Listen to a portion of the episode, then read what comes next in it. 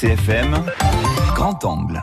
Hâte, à pied, tout piane, la liste des communes qui demandent une adaptation des textes de loi est longue.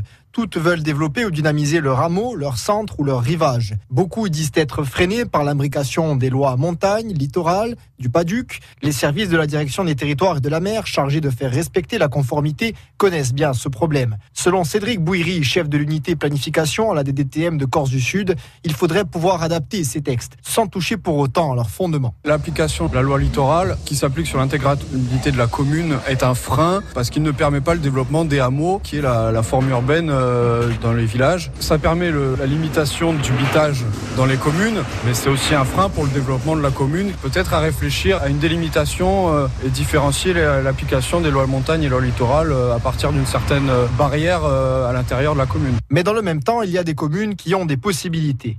Pierre-Paul de Pianet, l'IMER d'Hôte, défend un projet de piétonisation de la marine de Porto. Cela implique la destruction d'un parking de 150 places et la construction d'un nouveau en aval.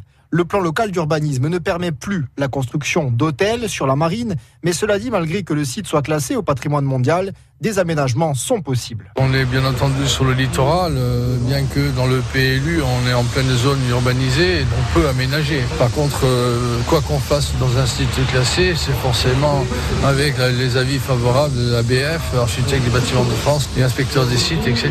Plan local d'urbanisme, carte communale, des textes nécessaires à la mise en conformité, mais que 40% des communes de Corse n'ont toujours pas établi. Côté ville, à une autre échelle, les agglomérations ajaxiennes et bastiaises ont par endroit un développement effréné. Des constructions parfois qualifiées d'anarchiques ou qui dénaturent le paysage. Le Conseil d'architecture et d'urbanisme de Corse du Sud parle même d'aberration. Katia Maïborodace, Zari, directrice. C'est vrai que construire euh, beaucoup et vite, c'est jamais une bonne chose de toute façon. C'est souvent assez catastrophique même, je dirais. Et des grands ensembles, ça se pense par rapport à un rapport à la voirie, par rapport à une taille de la voirie. C'est vrai qu'il y a parfois euh, des choses que je peux trouver aberrantes, euh, que ce soit certains grands ensembles qui sont construits vraiment collés à la voirie. Toute cette réflexion-là, elle demande une réflexion vraiment très poussée en amont avant de, de se lancer dans le projet. Des réflexions qui ont réuni ces différents acteurs lors d'un séminaire à Ayachu, séminaire où la préfète de Corse, Josiane Chevalier, a assuré que l'État accompagnera, voire aidera les communes, mais leur laissera la main dans leur stratégie de développement. France Bleu RCFM.